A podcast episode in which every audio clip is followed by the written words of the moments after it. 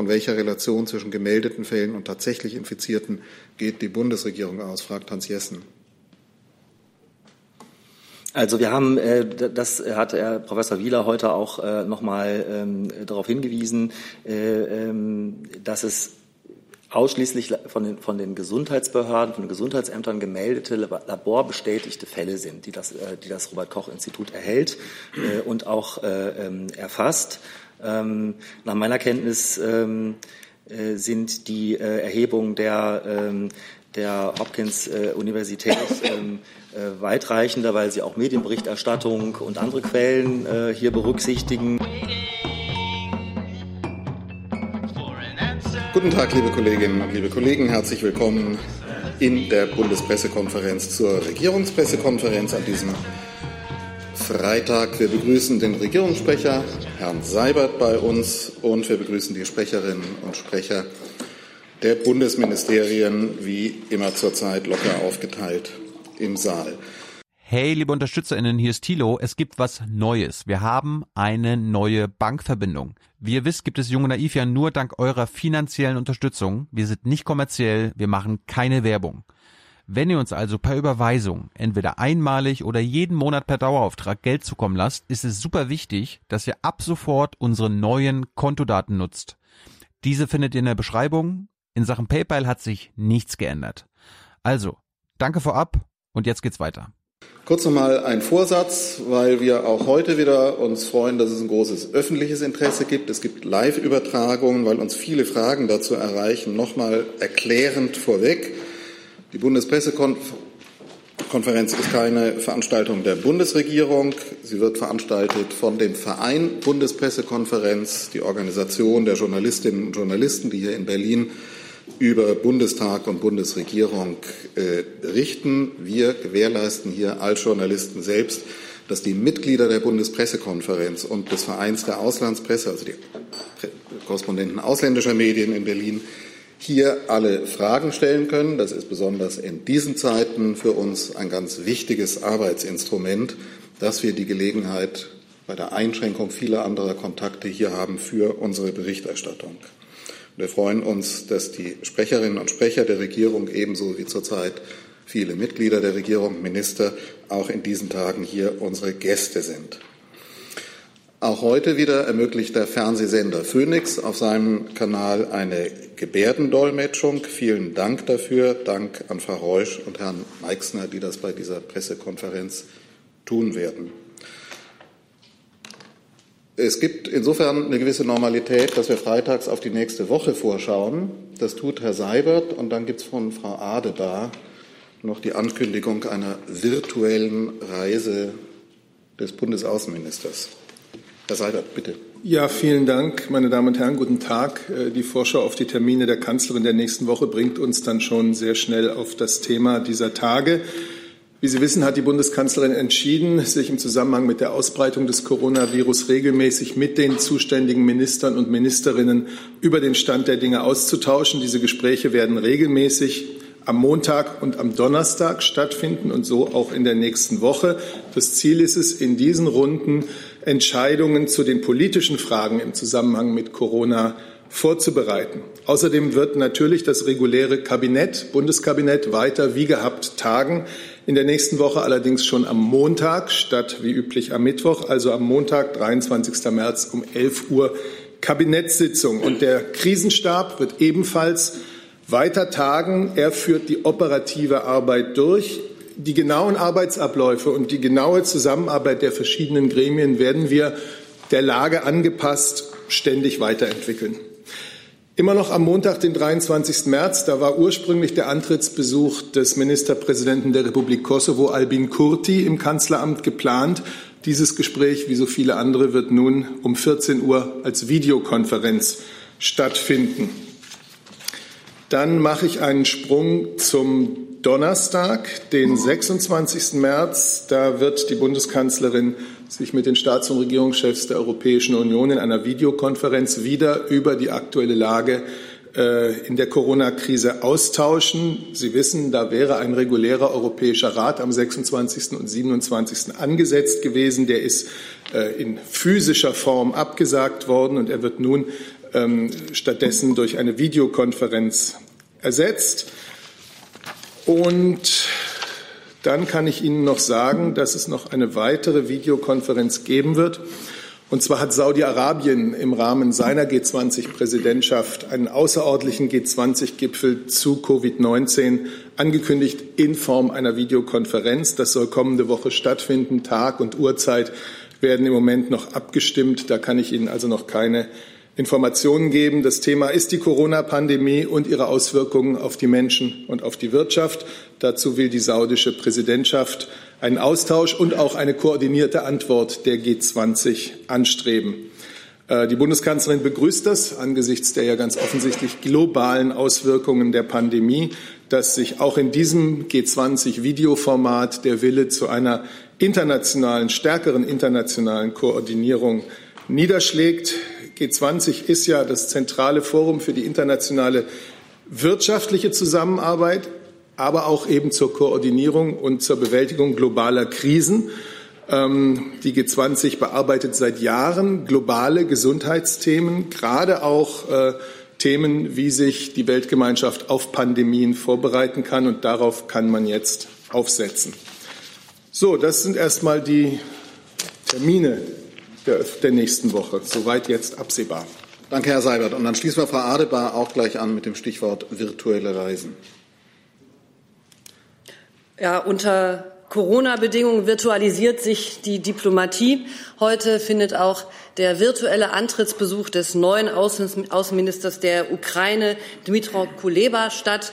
Die Minister werden neben aktuellen Fragen des Krisenmanagements und Corona auch den Konflikt in der Ostukraine und die Umsetzung der, Umsetzung der Beschlüsse des Normandie-Gipfels vom Dezember besprechen. Im Anschluss planen wir eine virtuelle äh, Videokonferenz, virtuelle Pressestatements, die das Auswärtige Amt auf den Facebook- und Twitter-Kanälen live streamt. Ebenfalls heute Vormittag schon hat, ist der Außenminister virtuell nach Südafrika gereist. Das hätte eigentlich eine reale Reise werden sollen, um mit Südafrika die binationale Kommission zu, ähm, abzuhalten. In dieser binationalen Kommission sind von ganz verschiedenen Ressorts der Bundesregierung in den letzten Monaten wichtige bilaterale Zusammenarbeitsfragen in den Bereichen Klima, in den Bereichen Bildung, in der Außenpolitik, in ganz vielen Fragen getroffen worden. Die beiden Außenminister sprechen heute per Video über all diese Themen und werden ganz am Ende auch das Abschlussdokument dieser binationalen Kommission zeichnen und sich dann die Exemplare jeweils doch noch per Post im Luftbeutel hin und her senden, denn es braucht immer noch zwei Originale, aber die Unterschriften gehen schon mal so ähm, hin und her zwischen Deutschland und Südafrika. Danke, Frau Adebar. Dann kommen wir jetzt zu den ersten Fragen im Saal. Und ich, achso, Herr, Herr Sabat, ja. Wir sind ja beim Thema Corona. Ja. Dann würde ich gerne ein bisschen was noch dazu sagen, wenn ich darf. Okay, dann machen wir das. Über ja, die genau. Termine. Darf ich, wenn ich nur zwischendrin äh, an die Geschäftsstelle, wenn die zuhören, damit die Kolleginnen und Kollegen von außen, die Mitglieder, die hier über das Mitgliederforum eingeloggt sind, Fragen stellen können, muss dieses iPad funktionieren. Wenn ich das richtig sehe, tut es das nicht. Wenn da jemand zuhört, müsste jemand kommen und das mal überprüfen. Da ist offenbar die Verbindung abgerissen. Kennen viele ja. aus dem Homeoffice. Bitte, Herr Seibert. Ich möchte zuallererst im Namen der Bundesregierung den vielen Millionen Menschen in Deutschland danken, die sich zurzeit an die Beschränkungen, die jetzt gelten, halten, sowohl im öffentlichen Leben als auch im privaten Bereich. Das ist die große Mehrheit unserer Bürger, die sich jetzt, so schwer es oft fällt, einschränkt, die alle unnötigen Reisen, alles Ausgehen, Kontakte mit gefährdeten Menschen sein lässt. Jeder einzelne von ihnen erhöht damit die Chance, dass wir es schaffen, die Ausbreitung des Virus zu verlangsamen. Jeder einzelne von ihnen zeigt damit Verantwortung und Fürsorge gegenüber denen, für die eine Corona-Infektion schwerste Folgen haben könnte. Wer sich an die Verhaltensregeln hält, der zeigt Solidarität mit denen, die in unserem Gesundheitssystem arbeiten, sei es äh, in den Arztpraxen, sei es in den Krankenhäusern, und der hilft mit, dass dieses Gesundheitssystem nicht überfordert wird. Nennen Sie es also Bürgersinn, Vernunft oder Nächstenliebe, es ist auf jeden Fall einen herzlichen Dank wert. Und an alle anderen, die Minderheit, die sich noch nicht vernünftig und verantwortungsvoll verhält, möchte ich noch einmal im Namen der Bundesregierung appellieren, so wie die Bundeskanzlerin es in ihrer Fernsehansprache am Mittwoch getan hat. Halten Sie sich an die Regeln, die nun für die nächste Zeit gelten. Nehmen Sie die Situation ernst. Das Mittel, das wir derzeit gegen eine weitere rapide Ausbreitung des Coronavirus haben, das sind wir selbst mit unserem Verhalten mit unserem Zuhausebleiben, mit dem Abstand, den wir wahren und mit den Regeln der Hygiene, die wir einhalten, indem wir eben nicht in einer Menschentraube im Park stehen oder eng gedrängt am Tisch im Café sitzen. Es kommt wirklich auf jeden Einzelnen von uns an. Danke, Herr Seibert. Dann schlage ich vor, ähm, kommen wir vielleicht zunächst noch mal zu den Stichpunkten der Reisen. Da gab es eben Fragen dazu. Kommen, oder wollen wir dann steigen wir ein mit dem Thema jetzt des Appells Ausgang. Machen wir das so. Da gab es auch vorher schon Fragen. Herr Blank. Ja, das hat auch mit den Terminen der Kanzlerin zu tun. Ähm, Herr Kretschmann hat ja gesagt, dass es auch einen Termin am Sonntag gibt. Den haben Sie nicht erwähnt. Können Sie den bestätigen? Telefonschalte der Kanzlerin mit den Ministerpräsidenten am Sonntag und soll dort dann ähm, über eine mögliche Ausgangssperre, wie auch immer man das nennt, da kommen wir später sicher noch dazu, entschieden werden. Können Sie das hier schon sagen? Und ist danach eine Information der Öffentlichkeit geplant? Also, es stimmt, dass die Bundeskanzlerin sich am Sonntagabend mit den Ministerpräsidenten und Ministerpräsidentinnen der Bundesländer beraten wird. Sie werden gemeinsam eine sehr ernste, schonungslose Analyse der Lageentwicklung der letzten Tage vornehmen. Sie werden besprechen, wie weit die einschränkenden Maßnahmen, auf die sich Bund und Länder geeinigt hatten, umgesetzt und eingehalten werden. Und dabei wird sicher auch entscheidend sein, wie sich das jetzt am Samstag und am ganzen Wochenende noch äh, im öffentlichen Bild darstellt. Was ich Ihnen sagen kann, ist, dass das gilt, was die Bundeskanzlerin in ihrer Ansprache gesagt hat. Wir sind in einer dynamischen Situation. Wir bleiben in dieser dynamischen Situation lernfähig. Das heißt, wir können jederzeit umdenken. Wir können jederzeit mit anderen Instrumenten reagieren. Wir werden immer wieder prüfen, was sich korrigieren lässt von den Maßnahmen, die wir beschlossen haben oder was gegebenenfalls auch zusätzlich noch nötig ist. Und auch das werden wir der Bevölkerung dann erklären. Das heißt, das Erklären würde möglicherweise in einer Pressekonferenz stattfinden? Naja, ich habe jetzt gesagt, äh, sie berät sich mit den Ministerpräsidenten ganz besonders auch unter dem Eindruck der Entwicklung der letzten Tage und dessen, was sich an diesem Wochenende zeigt. Ich habe Ihnen hier heute nichts Neues zu verkünden. Frau Buschow und Frau Jenen und Herr Rinke. Äh, ergänzend dazu haben Sie für den Sonntagabend vielleicht noch eine Uhrzeit. Und wenn Sie jetzt gesagt haben, das hat auch der Kanzleramtsminister heute gesagt, man wird sich den Samstag genau anschauen. Wie passiert das dann? Vielleicht ist das ergänzend noch ans, ans Innenministerium die Frage, werden Ordnungsämter, Polizei verstärkt patrouillieren, um sich das anzugucken, um dieses Lagebild überhaupt zu bekommen?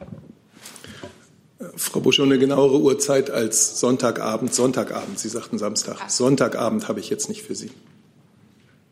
Frau Jenen. Nee, es war Ach so, zweite Frage war noch offen. So. Wie kommt man an das Lagebild? Ja. Bitte. Also die Behörden äh, in den Ländern haben ja äh, schon jetzt einen sehr guten Überblick über die Situation in den jeweiligen Bereichen, in denen sie zuständig sind. Wir dürfen ja nicht vergessen, dass es keine äh, grobgliedrigen Zuständigkeitsbereiche gibt, sondern die Polizei und die Ordnungsbehörden sind in relativ kleinen jeweiligen Zuständigkeitsrevieren dann auch tätig. Und wie Sie den Medienberichten zum Teil auch gestern schon entnehmen konnten, verfügen die Behörden über ein relativ genaues Bild, wie die Situation sich im Moment darstellt. Und äh, es wird auch möglich sein, äh, zu beurteilen, wie sich die Situation am Wochenende entwickelt.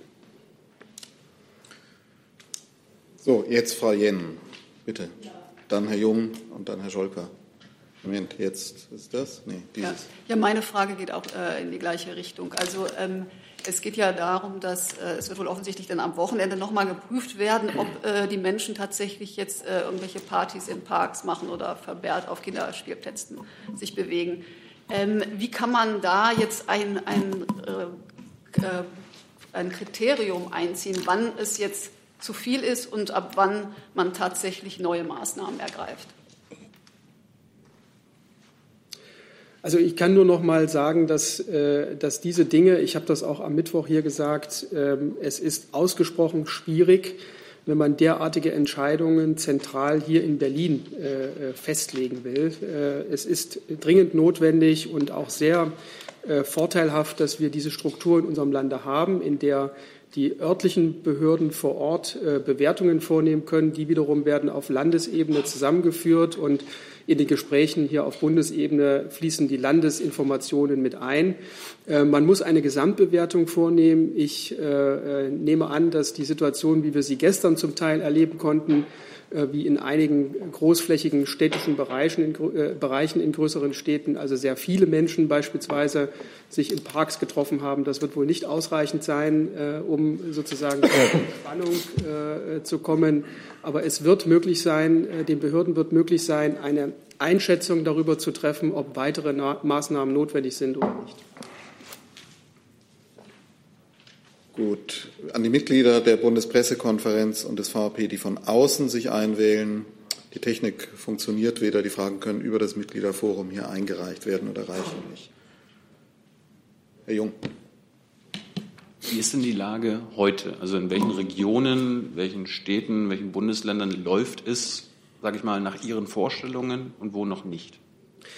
Also ich habe äh, keine aktuellsten Informationen zu dieser Frage, weil es eben zur Bewertung dieser Situation aus der Bundesperspektive notwendig ist, dass es eine, einen Informationsaustausch gibt äh, der, des, der, der, Bundesländer äh, mit dem Bund genau zu dieser Frage. Und äh, Herr Seibert hat eben vorgestellt äh, oder äh, bekannt gegeben, wann dieser Austausch nochmal zielgerichtet erfolgen soll. Aber der Austausch ist bisher also überhaupt noch nicht erfolgt. Er wird jetzt erst am Sonntag, am Samstag es gibt natürlich Kommunikationsverbindungen, äh, sowohl auf Ministerebene als auch auf Staatssekretärsebene, aber es gibt eine ganze Reihe von Themen, die besprochen werden müssen. Und es ist nicht so, dass man minütlich sich darüber austauscht, in welchen äh, Regionen oder in welchen Städten sich gerade jetzt äh, Personen im Park treffen. Das findet periodisch statt in angemessenen Zeiträumen und wird am Sonntag wieder stattfinden. Der Austausch zwischen der Bundesregierung und den Bundesländern erfolgt regelmäßig. Die Bundeskanzlerin ist auch immer wieder im Gespräch mit einzelnen Ministerpräsidenten und auch mit der ganzen Gruppe der Regierungschefs und Chefinnen. Äh, insofern äh, gibt es natürlich ein Lagebild, aber wie der Begriff dynamische Lage schon zeigt, das gilt ja nicht nur für die Ausbreitung des Virus, das gilt auch für die Veränderungen in unserem öffentlichen Leben, für das Runterfahren des öffentlichen Lebens. Das ist heute sicherlich schon weiter als vor drei Tagen und man muss gucken, wie sich das weiter gestaltet. Herr Scholker, dann Herr Rinke. Ja, Herr Dettin, bitte lassen Sie mich auf der Liste, weil ich jetzt noch Fragen zu der Rückholaktion habe. Aber erstmal hier zu der Ausgangssperre. Herr Seibert, ähm, vor ein paar Tagen noch äh, waren die Fallzahlen in Deutschland und in Frankreich ähnlich. Ähm, in Frankreich wurde die Ausgangssperre schon vor vielen Tagen eingeführt und jetzt äh, zeigt sich wohl, dass es gilt, dass es wirkt, diese Ausgangssperre. Warum wird denn äh, so lange in, äh, in Berlin nachgedacht, ob ja oder nein, wo doch äh, der Nach das Nachbarland zeigt, dass so eine Ausgangssperre sofort ähm, äh, effektiv wird? Also ich kann die französische Entwicklung der Ausbreitung des Virus dort von hier aus sicherlich nicht beurteilen. Die Bundesregierung hat von vornherein gesagt, wir werden immer das tun, was notwendig ist, um der Lage äh, zu entsprechen. Und deswegen haben wir mit den Ländern zusammen sehr weitgehende einschränkende Maßnahmen äh, beschlossen. Die sind durchgeführt worden jetzt umgesetzt, Schließung äh, von öffentlichen Einrichtungen, Schulen, Kindergärten, Universitäten. Ich, Sie kennen die Liste. Und nun ist es an der Zeit zu gucken, wie sich das äh, auch im öffentlichen Leben niedergeschlagen hat, ob die Menschen es wirklich alle schon in der Ernsthaftigkeit und der Dringlichkeit der Situation verstanden und in ihr eigenes Verhalten überführt haben. Und auf der Basis wird es einen Austausch, ein Gespräch der Kanzlerin mit den Ministerpräsidenten am Sonntagabend geben. Herr Rinke. Ja, Herr Seibert, direkt Nachfrage da. Verstehe ich das richtig, dass die Bundesregierung, wenn es denn irgendwie geht, äh, aber eine landesweite Ausgangssperre gerne verhindern würde, möglicherweise weil es auch ähm, Probleme bei der Umsetzung geben könnte. Wie sinnvoll ist es Ihrer Meinung nach, wenn einzelne Bundesländer vorangehen, äh, voranpreschen?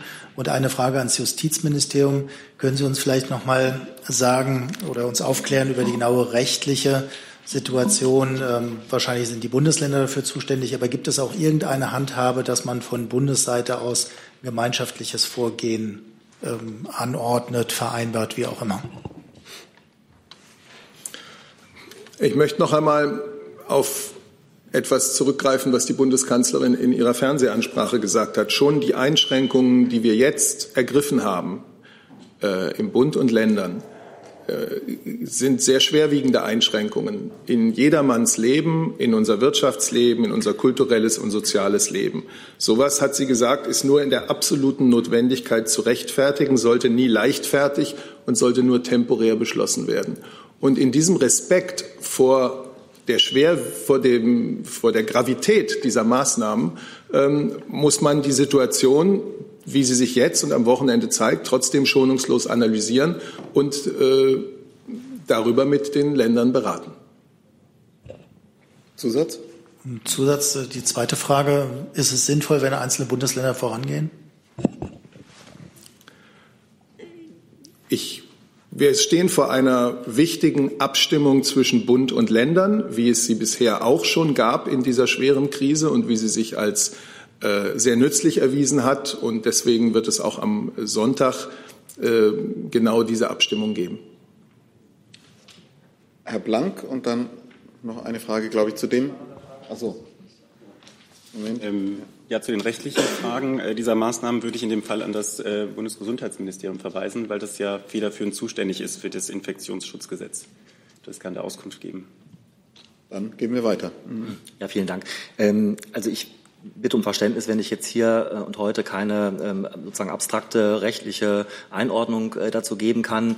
Ähm, äh, richtig ist, das wäre sozusagen an den Ländern. Äh, ähm, äh, aber Herr Seibert und Herr, Alter haben mir das gesagt, was, jetzt, was jetzt ansteht. Die Gespräche finden gemeinsam mit den Ländern statt und darauf möchte ich mich jetzt beschränken erstmal. Herr Blank. Ja, ich ähm, bin jetzt nicht ganz sicher, ob es Richtung Innenministerium, Justizministerium oder Gesundheitsministerium geht, aber ich bitte um eine Begriffsklärung. Das interessiert sicher auch sehr viele Menschen. In Freiburg gilt jetzt ein Betretungsverbot. Es ähm, gibt den Begriff Ausgangssperre, ähm, Ausgangsverbot. Das ist ja wahrscheinlich das Gleiche. Ähm, es wird auch über die Ausrufung eines Notstandes äh, berichtet. Könnten Sie uns versuchen, den Unterschied zu erklären, wer auch immer von Ihnen, zwischen, zum Beispiel zwischen einem Betretungsverbot und einer Ausgangssperre? Also ich kann, ich kann es versuchen, ähm, äh, auch wenn möglicherweise die Zuständigkeiten hier wirklich über verschiedene Ressorts äh, sich äh, beziehen. Ähm, also zunächst einmal ist es so, dass all diese Maßnahmen, die notwendig sind, um das erwünschte Ziel zu erreichen, äh, auch äh, wie bei allen Anordnungen nach dem Grundsatz der Verhältnismäßigkeit in verschiedenen Abstufungen möglich und denkbar sind. Und ähm, nach meiner Kenntnis gibt es eben keinen äh, gesetzlich legal definierten Begriff, der all das sozusagen einheitlich umfasst. Und man kann sich schon unterschiedliche Intensitäten von Maßnahmen vorstellen, äh, äh, von einer sozusagen Auflage, dass man sich nur noch in kleineren Gruppen äh, oder nicht an bestimmte Orte bewegen sollte, wo sich üblicherweise viele Menschen treffen, bis hin zu einer völligen, eines völligen Verbots, den öffentlichen Raum nur noch zu bestimmten Zwecken. All das ist in verschiedenen Schattierungen denkbar. Deswegen fällt es mir schwer, Ihre Frage jetzt mit einem Begriff zu beantworten. Das müssen die Gesundheitsbehörden einschätzen, was notwendig ist. Und wie der Kollege eben schon sagte, das Infektionsschutzgesetz ist ein Bundesgesetz, das durch die Länder vollzogen wird. Und in der Vergangenheit sind bei den Maßnahmen, die bereits angeordnet worden sind, sind Abstimmungen gelaufen zwischen Bund und Ländern, sodass einheitliche Kriterien dafür gelten. Ähm, dann würde ich kurz noch nachhaken. Wenn Sie sich am Sonntag dann besprechen, die Kanzlerin mit den Ministerpräsidenten, und man zu einem Ergebnis kommt, ähm, dann muss man ja irgendwie ein Wort dafür finden. Ein, auch eine Ausgangssperre, haben wir ja gelernt, kann ganz viele Ausnahmen haben irgendwo. Also lebt das Wort Ausgangssperre dann von den Ausnahmen, die es beinhaltet, also Gang zum ähm, Friseur, Gang zum äh, Arzt, Gang zum Lebensmittelhändler und so? Oder was ist da der Unterschied zum Betretungsverbot? Sie werden sich ja jetzt schon überlegen, wie soll ich das Kind den Menschen erklären? Naja, wie bei jeder Anordnung einer Behörde gegenüber der Bevölkerung ist es so, sie muss so bestimmt sein, dass man sich als Betroffener auch eindeutig danach äh, äh verhalten kann und äh, sozusagen Fehlverhaltensweisen ausgeschlossen sind, weil man die Anordnung nicht versteht. Das äh, ist selbstverständlich bei allen Anordnungen, die von Behörden ergehen. Und darüber wird man sich austauschen müssen. Für den Fall, dass es zusätzlicher Maßnahmen bedarf, wird man sie so beschreiben müssen, dass sie für alle eindeutig verständlich sind. Ganz eine Nachfrage bitte noch. Notstand ist jetzt gar nicht gefallen. Also es geht nicht darum, dass man eventuell auch ähm, den Notstand ausrufen möchte. Vielleicht Herr Seibert. Der Begriff ist nicht gefallen, genau. Und das hat Gründe. Äh, ich hatte aber um eine ja, Definition ich, gebeten. Ich kann Ihnen, Sie reden jetzt ständig über etwas, was äh, gar nicht Stand der Dinge ist. Stand der Dinge ist, dass wir schon jetzt äh, sehr weitreichende Einschränkungen im öffentlichen Leben haben dass wir gemeinsam am Wochenende, gemeinsam zwischen Bundesregierung und äh, Ländern schauen werden, wie sehr es gelungen ist, das öffentliche Leben so herunterzufahren, wie das nötig ist, um die Ausbreitung des Virus zu verlangsamen, in welcher Geschlossenheit sich wir alle und unsere Mitbürger daran halten. Und auf der Basis ähm, wird man die Situation äh, analysieren und überlegen, wie es weitergeht. Und es geht jetzt einfach darum, erst einmal in der Substanz zu bewerten, was ist und wie es sich dann bezeichnet, also die ganze Frage äh, Beschränkungen, Einschränkungen, Sperre, ähm, das, äh, das fände sich, aber wir sind da nicht. Das ist nicht äh, heute der Stand. So, jetzt habe ich noch drei Fragen zu dem Thema Ausgangssperren notiert und dann gibt es schon viele Fragen zu anderen Themen. Wir wechseln dann auch gleich zu den Themen, zu dem Themenkomplex Wirtschaft, Finanzen. Wir fangen hier an, gehen dann nach. Also die hat sich erledigt. Thilo Jung noch? Fangen wir bei Ihnen an, bitte. Ähm, ist geplant, dass eine solche Ausgangssperre, also man sieht ja jetzt schon Beispiele, dass zum Beispiel ähm, Treffen in Parks oder so dann, äh, dann verboten ist, spontan in, in, Freiburg zum Beispiel. Aber würde sich das aus Ihrer Sicht dann auch auf ähm, politische Versammlungen beziehen, also dass das Versammlungsrecht für diese Zeit beschränkt wird, oder könnte man mit einer entsprechenden Anmeldung immer noch demonstrieren? Wir können nur noch mal wiederholen, was wir eben schon mehrfach gesagt haben. Die äh, Bund und Länder werden sich am äh, kommenden Sonntag zu all diesen Fragen austauschen. Und äh, es wäre jetzt auch wirklich, ich sage es ganz einfach, unseriös, schon sozusagen jetzt an dieser Stelle zu implizieren, was möglicherweise kommt oder nicht kommt. Das ist im Moment nicht möglich, weil dazu keine Entscheidung getroffen wurde. Gut, Herr Jung. Ich bin ein wenig verwundert über die Antworten vom BMJ und dem BMG, wenn es hier um schwerwiegende, wenn auch notwendige Grundrechtseinschränkungen geht, dass Sie sich da rausziehen und nichts dazu sagen. Können Sie das bitte hier tun? Herr Ricker hat die Frage ja schon gestellt, wie sich das rechtlich rechtfertigen lässt. Ich würde vorschlagen, dass das federführende Ressort beginnen? Also der Regierungssprecher und der äh, Sprecher des, äh, des BMI haben eben äh, nochmal darauf hingewiesen, dass wir sozusagen noch keine Entscheidungsgrundlage haben. Und äh, weil das so ist, äh, äh kann ich äh, hier und heute Ihnen keine, keine rechtliche Einordnung dazu, ähm, dazu geben. Ähm, da bitte ich um, einfach um Verständnis. Genau, äh, ja, uns ist es so, wenn jetzt das federführende Ressort hier einen Gesetzesvorschlag vorlegt, werden wir das wie immer im Rahmen der Mitprüfung eben auf Verfassungsrecht prüfen und äh, Europarecht. Ähm, das ist gegenwärtig noch nicht der Fall, deshalb können wir noch keine Auskunft dazu geben oder. Ja.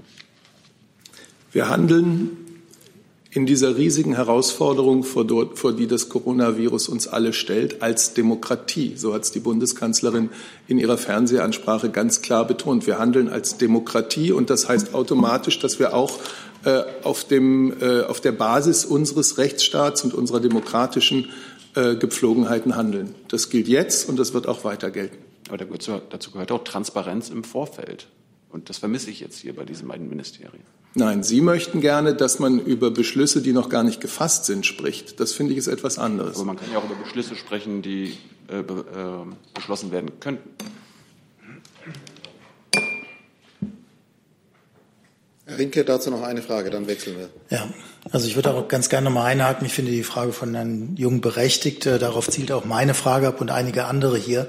Wir wollen nicht äh, Beschlüsse vorweggenommen haben, sondern wir wollen eine Erklärung dafür haben, was rechtlich möglich ist. Das müsste doch theoretisch möglich sein, ohne dass vorweggenommen wird, was dann am Sonntag beschlossen werden soll. Es geht doch darum, dass wir offenbar mehrere Kollegen ganz gerne wissen, was für verschiedene Möglichkeiten es rechtlich gibt der Einschränkungen.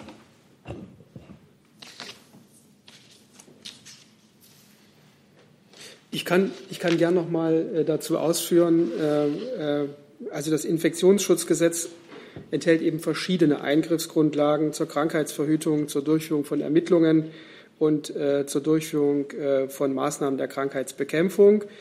Ähm, das geht äh, in einer relativ großen Spannbreite von der Beschränkung oder dem Verbot von Veranstaltungen und sonstigen Ansammlungen einer größeren Anzahl von Personen über die völlige oder teilweise Schließung von Gemeinschaftseinrichtungen, Schulen, Kindergärten und, so weiter oder Badeanstalten äh, bis zu der Verpflichtung von Personen, einen bestimmten Ort nicht zu verlassen oder bestimmte Orte nicht zu betreten, bis die notwendigen Schutzmaßnahmen durchgeführt sind. Und die entsprechenden Verwaltungsakte sind nach der derzeitigen Rechtslage ausschließlich von der zuständigen Landesbehörde und nicht von der Bundesregierung oder einzelnen Ressorts zu erlassen. Ich habe aber darauf hingewiesen, dass es dazu, wie auch in der vergangenen Woche, einen Austausch gibt. Es wird Leitlinien geben, falls solche Maßnahmen notwendig sind, damit äh, zunächst mal die Maßnahmen einheitlich verständlich sind und es auch einen einheitlichen Entscheidungsmaßstab gibt. Gut, dann wechseln wir das Thema. Es gab die Frage zum Thema Rückkehraktion, Herr Scholker. Dann gibt es Fragen an das Bundesgesundheitsministerium, bevor wir dann wechseln zu Wirtschaft, Finanzen. Herr Scholker. Ja, ich habe äh, zu diesem Bereich zwei Themen. Ein Thema für Frau Adebar. Vielleicht äh, gebe ich mit meiner Frage äh, Ihnen auch ein Thema für das Gespräch zwischen äh, Ihrem Chef und dem ukrainischen Kollegen mit. Und zwar, wie sieht es denn aus mit der Rückhol von deutschen Staatsbürgern oder äh, Staatsbürgern mit äh, Aufenthaltsrecht in Deutschland. Ich spreche aus einem aktuellen Fall. Eine Kollegin aus unserer ukrainischen Redaktion kommt mit ihren Kindern, die deutsch sind, nicht aus Kiew raus. Äh, die wird nicht rausgelassen, weil angeblich äh, die Grenzen der EU dicht sind. Die, die kann nicht raus. Was soll sie machen?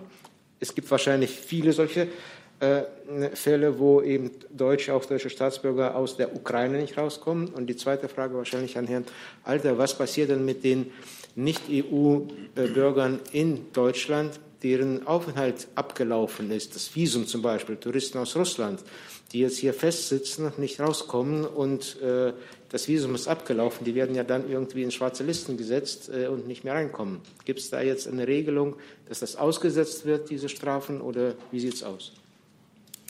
Ja, uns erreichen dieser Tage neben viel Dank auch ähm, viele Nachrichten über Reisende weltweit, die wir noch nicht abholen konnten, wo es Probleme gibt, ähm, die Probleme ähm, haben in ihren Ländern, auch Probleme haben, zum Flughafen zu kommen.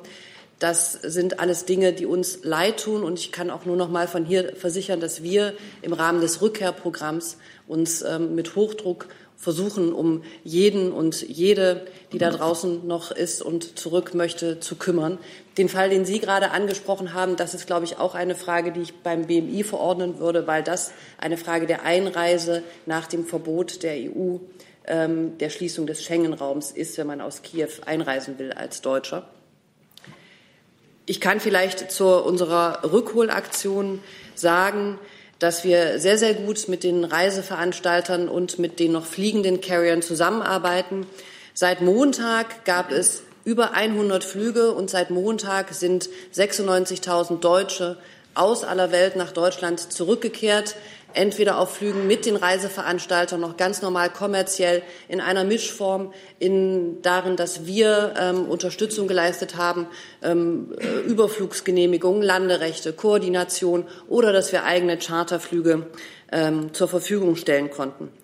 Die aktuellen Zahlen unserer Rückholaktion einschließlich bis heute Abend sind, dass wir hoffen, aus Marokko 4.000 von 6.000 Deutschen zurückzuholen, aus Ägypten 25.000 von 35.000, aus der Dominikanischen Republik 3.000 von 4.700, Tunesien alle 1.500, die sich dort aufgehalten haben, und in Südafrika 7.000 von 15.000. Wir haben gesehen, dass kommerziell in den letzten Tagen aus der Türkei 20.000 Deutsche nach Deutschland zurückgekehrt sind von circa 30.000, die dort einen Ausreisewunsch haben. Und in Spanien sind das 25.000. Wie gesagt, wir arbeiten weiter mit Hochdruck dran, mit Chartermaschinen, ähm, oder in Zusammenarbeit mit den Carriern und den Reiseveranstaltern, sofern sie noch kommerziell fliegen, in alle Weltenden auszufliegen. Derzeit laufen die, läuft die Aktion prioritär in den Ländern Ägypten, Argentinien, Costa Rica, der Domrep, Marokko, Peru, auf den Philippinen und in Tunesien. Wir schauen uns weitere Länder an und ähm, versuchen auch dorthin nach und nach auszugreifen. Das dauert eine Weile und wir bitten auch alle noch gestrandeten ähm, Urlauberinnen und Urlauber, alle Reisenden um Geduld. Wir bemühen uns wirklich, das Menschenmögliche dort zu tun, um die Deutschen, die im Ausland sind und nach Hause wollen, zurückzuholen. Ja, die Einreisebeschränkungen gelten nicht für deutsche Staatsangehörige. Deutsche dürfen immer nach Deutschland einreisen, egal aus welchem Land sie nach Deutschland kommen. Ähm, und äh, wir gewährleisten im Rahmen dieser Reisebeschränkungen auch, dass andere Staatsangehörige, also EU-Staatsangehörige und Drittstaatsangehörige, äh, im Transit durch Deutschland reisen können, wenn sie auf dem Weg nach Hause sind. Das findet in der Praxis so statt und ist auch so entsprechend angeordnet. Äh, Im Übrigen ist es so, dass natürlich durch die Einschränkungen im Reiseverkehr, also, das, also sprich die Reduzierung der Verkehrsverbindungen in verschiedene internationale Orte, es schwieriger geworden ist zu reisen. Das ist äh, uns bekannt. Ähm, und wenn deutsche Staatsangehörige im Ausland äh, festsitzen und nicht zurückkommen, dann müssten sie vor Ort mit den Auslandsvertretungen Kontakt aufzunehmen, um dort Lösungen zu suchen. Aber jedenfalls an der Grenze, an der deutschen Grenze bestehen für Deutsche keine Einschränkungen. Die zweite Frage nach den diejenigen, die möglicherweise aus Deutschland schlecht oder verspätet äh, ausreisen können äh, und die Aufenthaltstitel ablaufen oder die Visa ablaufen. Äh, da ist es ja grundsätzlich so, dass äh, Verstöße gegen Aufenthaltsvorschriften nur dann sanktioniert und verfolgt werden, wenn sie auch selbst zu vertreten sind. Wir sind im Moment in einer Ausnahmesituation, äh, bei der es ganz viele Fallkonstellationen gibt, bei denen wir annehmen können, dass äh, der Umstand von den Betroffenen selbst nicht zu vertreten ist. Und insofern bestehen da auch keine, äh, äh, gibt es keinen Grund für Befürchtungen, dass man unverschuldet in eine Strafverfolgung rutscht. Zusatz, ja. Ganz kurze Nachfrage. Sie sagten immer, Deutsche, die nach Deutschland wieder zurückkommen kommen wollen. Betrifft es auch Ausländer, die einen deutschen Aufenthaltstitel haben, also beziehungsweise hier arbeiten und eine Aufenthaltsgenehmigung oder Niederlassungsgenehmigung äh, Erlaubnis haben? Drittstaatsangehörige mit einem Aufenthaltstitel in Deutschland äh, oder mit einem längerfristigen Visum der Kategorie D dürfen in Deutschland einreisen, um an den gewöhnlichen Aufenthaltsort zurückzukehren. Das heißt, da gibt es keinen Unterschied zwischen Deutschen und solchen Personen. Ähm, es gibt insofern einen Unterschied, als dass bei einem deutschen Staatsangehörigen die Einreise nach Deutschland bedingungslos immer erfolgen kann. Aber jemand, der einen Aufenthaltstitel in Deutschland hat, aber ich bringe jetzt dieses Beispiel zu touristischen Zwecken mal für zwei Wochen nach Deutschland einreisen wollte, den würde man im Moment nicht einreisen lassen. Aber die Rückkehr an den gewöhnlichen Aufenthaltsort, beispielsweise an die Wohnung in Berlin, wird gewährleistet. Herr Rinke. Ja, eine konkrete Nachfrage, Frau Adebar, zu einem Kreuzfahrtschiff, äh, was vor Kapstadt liegen soll. Ähm, Kreuzfahrtschiffe waren ja in der Vergangenheit ähm, wegen der Frage des Umgangs mit den möglichen Infizierten ein besonderes Thema. Äh, haben Sie darüber Informationen, wie viele Deutsche da an Bord sind, wann die raus können, ähm, ob die auch zurückgeflogen werden oder ob die auf dem Schiff erstmal bleiben sollen? Habe ich nicht mit. Wenn die Kollegen das nachreichen im Laufe der äh, RECPK, dann sage ich es Ihnen noch. Ansonsten reiche ich es so nach. Danke. Dann sehe ich keine Fragen mehr zum Themenkomplex äh, Ausreise. Ähm, dann kommen wir, würde ich sagen, zu Fragen zum Bundesgesundheitsministerium. Und da gibt es jetzt einige, die auch von außen eingereicht werden. Ähm, zum Beispiel die Frage Informationen zur Schutzkleidung. Wie viel ist inzwischen eingegangen? Wie wird sie verteilt? Die Bundesverteidigungsministerin Annegret Kramp-Karrenbauer hat hier gestern gesagt, es gebe einen Plan mit einem Schlüssel, der zwischen Bund und Ländern abgestimmt ist. Wie ist das und was ist da vorgesehen? Geht das Material dann direkt vom Bundesgesundheitsministerium an die Länder oder direkt in die Versorgungseinrichtungen? Und die Frage, die ist auch gestern schon gestellt worden, ist das Material auch für ambulante, niedergelassene Ärzte, für Arztpraxen oder nur für Krankenhäuser? Wie viel steht speziell in Berlin für Ärzte zur Verfügung? Ähm, das hat damit zu tun, als Hintergrund wird darauf verwiesen, dass die Kassenärztliche Vereinigung in Berlin von Tag zu Tag lauter vor Praxisschließungen aufgrund fehlender Schutzausrüstung verweist. Also ich kann Ihnen dazu sagen, äh, dass die, dass die ersten Lieferungen mit äh, medizinischen Schutzausrüstung äh, am Freitag, also heute, ähm, aus den Depots an die Kassenärztlichen Vereinigung und die Länder rausgegangen sind. Ähm, übers Wochenende sind weitere Lieferungen zu erwarten, sodass auch Schutzmasken so bald wie möglich über die kassenärztlichen äh, Vereinigungen und die, die Bundesländer an Praxen, Pflegeheime und Krankenhäuser verteilt werden können. Dann war die Frage nach einem Schlüssel, ob es da einen Schlüssel gibt, der vereinbart worden ist und wie das genau funktioniert. Also ich kann ähm, Ihnen da auch keinen Schlüssel oder genaue Zahlen zum Bestand äh, äh, aktuell nennen. Ähm, äh, das wird jetzt sozusagen logistisch und organisatorisch auch vorbereitet. Ähm, was ich, den Hinweis, den ich noch geben kann, wir sprechen hier insgesamt von mehreren zehn Millionen Schutzmasken, äh, die wir gerade erwerben und ähm, dann eben verteilen werden. Mhm. Andreas Reuter fragt auch von außen, ob man etwas sagen kann, woher diese Masken beschafft werden können kommen die Hersteller vor allem aus Deutschland oder aus anderen Ländern? Und konkret wird auch gefragt, ob es inzwischen nennenswerte Lieferungen von Schutzausrüstungen aus China nach Deutschland gibt. Also dazu habe ich äh, bitte um Nachsicht keine Erkenntnisse. Ich weiß nicht, ob andere Häuser da äh, noch beitragen, etwas beitragen können, Verteidigungsministerium, aber ansonsten habe ich da keine Informationen dazu. Dann gibt es auch hier im Raum noch Nachfragen, bitte. Sie hatten gerade Praxen, Pflegeheime und Krankenhäuser erwähnt. Sind denn, sollen denn ambulante Pflegedienste und auch Betreuungskräfte äh, auch mit Masken beliefert werden? Also Ziel ist es, ähm, sozusagen die ganze Infrastruktur in der Pflegeversorgung auch ähm, äh, in der Fläche damit auszustatten. Herr Jung, auch zu diesem Thema? ich würde gerne wissen, was die Regierung, was Sie tun, um die Testkapazitäten zu erhöhen. Oder wartet man da ähm, auch wieder auf den Markt wie bei der Schutzausrüstung? Also bei den Tests ist es so, das hat äh, Herr Professor Wieler heute, glaube ich, nochmal beim, beim Pressebriefing auch erwähnt, dass wir äh, aktuell äh, ca. 160 äh, Tests pro Woche durchführen können äh, und auch die, die Kapazitäten äh, da in dem Bereich steigern können. Und in Amerika geht es jetzt äh, gerade von der John Hopkins Universität immer auch um Dunkelziffern. Geht die Bundesregierung von einer Dunkelziffer von Infizierten aus? Und wenn ja, was glauben Sie, wie groß ist die aktuell? Also äh, wir bemühen uns ja über das RKI entsprechend äh, Ihnen da äh, Einordnung zu, äh, zu geben und auch immer ähm, den aktuellen Stand der Zahlen äh, da zu kommunizieren. Ähm, äh, zu Dunkelziffern kann ich mich da nicht äußern aktuell. Und sind mir auch nicht bekannt. Okay, jetzt hatten wir hier so jetzt, schaue ich gerade nochmal auf die Fragen von außen, weil sich das gerade nachgeladen hat. Hm. Ich hätte sonst auch noch eine. Na dann, ausnahmsweise, überbrücken Sie. Ja, das hätte mich jetzt gewundert, wenn Sie keine mehr hätten. Wenn die Zahl der, der Tests mit 20.000 pro Tag ein Limit ist, ähm, aber gleichzeitig die infizierten Zahl steigt, äh, verlieren die Ergebnisse denn wegen der wachsenden Spanne nicht an Aussagekraft?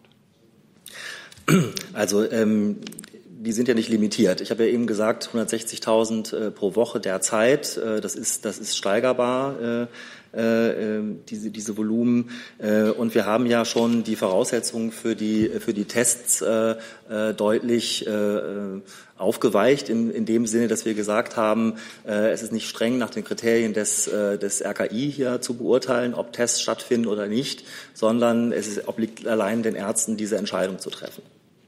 Das ist eine ärztliche Entscheidung. Frau Buschow. Dahinter? Es ist jetzt nicht direkt, ich weiß nicht, noch weiter zu Tests. Es ist eine Frage ans Es gibt zu Tests nur noch einen Hinweis von außen. Offenbar, ähm, ich weiß nicht, ich habe das jedenfalls nicht gehört, war möglicherweise eben von 160 Tests pro Woche die Rede und wahrscheinlich waren 160.000 gemeint. Gehen wir mal davon aus. Ja, wenn ich das gesagt habe, äh, sind 160.000. Ja, dann äh, noch eine Frage auch von außen nach Zahl der Infektionszahlen. Also die John Hopkins University nennt in ihrer Statistik aktuell 15.000 gab Schätzungen, dass wegen Inkubationszeit und Testlimitierung eine hohe Dunkelziffer besteht. Sie nannten eine Zahl von, also Professor Melanie Brinkmann nannte gestern irgendwo eine Zahl von möglicherweise 300.000 tatsächlich Infizierten in Deutschland. Von welcher Relation zwischen gemeldeten Fällen und tatsächlich Infizierten geht die Bundesregierung aus, fragt Hans Jessen. Also wir haben, äh, das hat Herr Professor Wieler heute auch äh, nochmal ähm, darauf hingewiesen, äh, ähm, dass es ausschließlich von den, von den Gesundheitsbehörden, von den Gesundheitsämtern gemeldete, laborbestätigte Fälle sind, die das, die das Robert-Koch-Institut erhält und auch ähm, erfasst. Nach meiner Kenntnis sind die Erhebungen der der Hopkins-Universität ähm, äh, weitreichender, weil sie auch Medienberichterstattung und andere Quellen äh, hier berücksichtigen.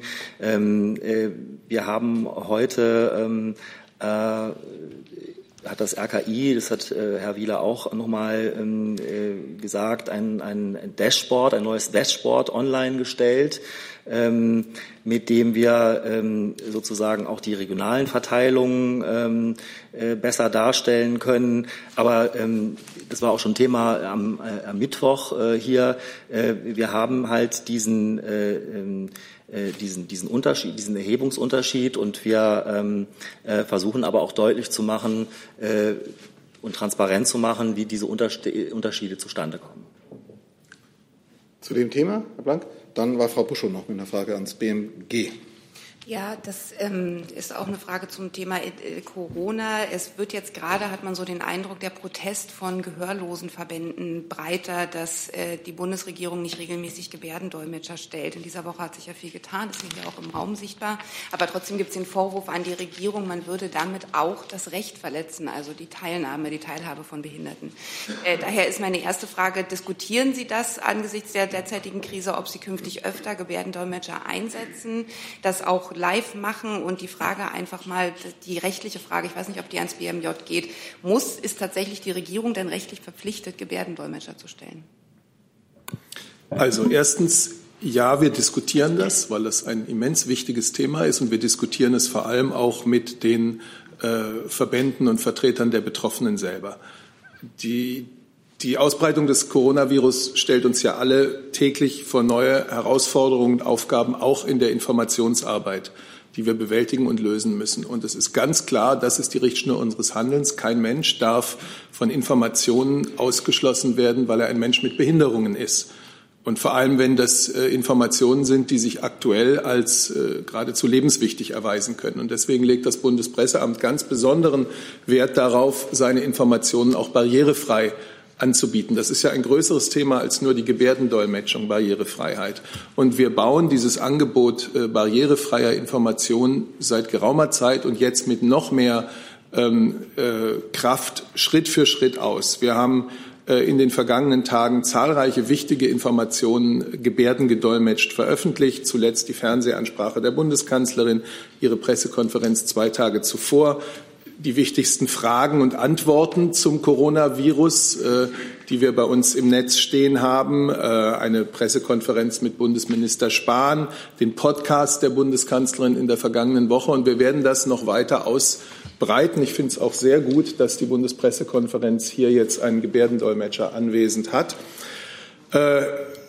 Alle Webseiten der Bundesregierung haben eigenständige Bereiche für leichte Sprache. Auch das ist ein wichtiges Thema der Barrierefreiheit. Und wir arbeiten daran, diese Bereiche Gebärdendolmetschung, leichte Sprache aktualitätsbezogen weiter auszubauen. Das heißt auch personelle Verstärkung. Geht das auch fürs Gesundheitsministerium, da der Minister ja logischerweise gerade besonders gefragt ist? Ja, also die Hinweise sind äh, bei uns angekommen. Wir versuchen das auch umzusetzen, da wo das, äh, wo das möglich ist. Ähm, ich möchte in dem Zusammenhang nochmal ähm, auf unsere neue Leadseite Zusammen gegen Corona äh, äh verweisen. Dort haben wir nochmal alle äh, ähm, wesentlichen Infos zusammengefasst. Äh, ähm, Informationen nach Zielgruppen, äh, Handlungsempfehlungen.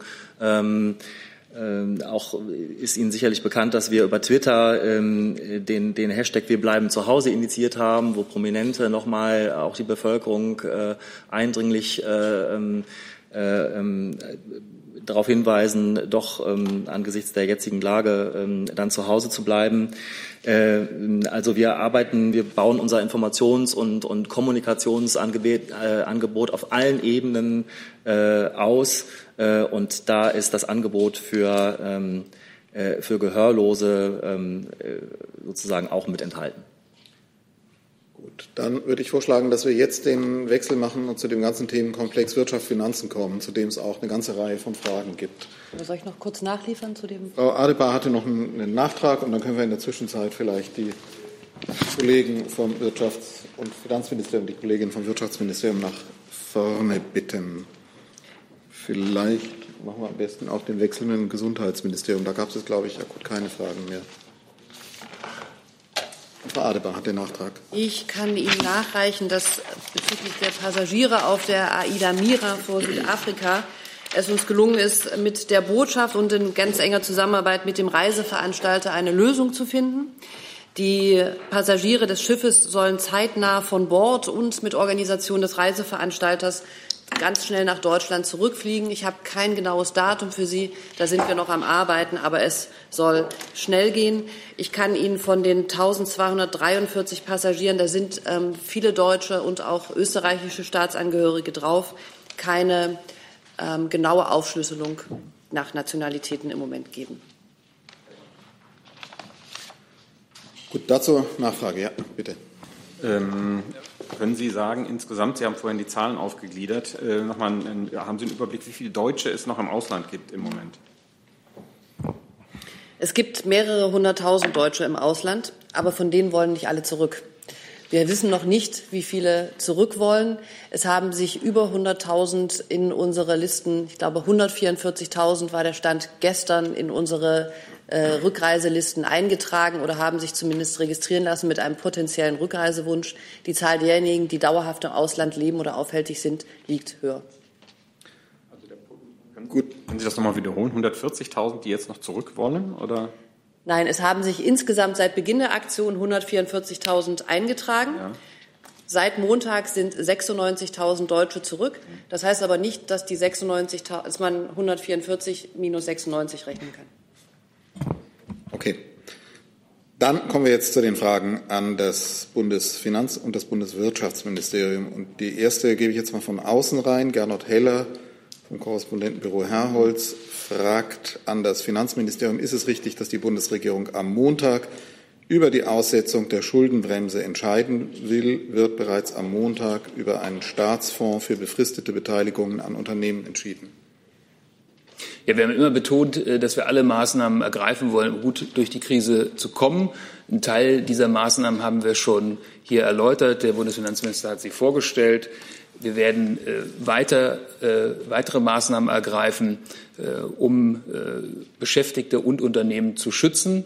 Haben Sie bitte Verständnis, dass ich diese Maßnahmen erst vorstellen kann, wenn sie auch vorliegen und wenn sie beschlossen sind. Aber wir werden natürlich zeitnah informieren. Ich will vielleicht nur sagen, weil ja bekannt ist, dass es gestern äh, sehr intensive Beratungen der Bundeskanzlerin mit den entsprechenden Ministern und Ministerinnen gegeben hat. Das waren sehr konstruktive Beratungen.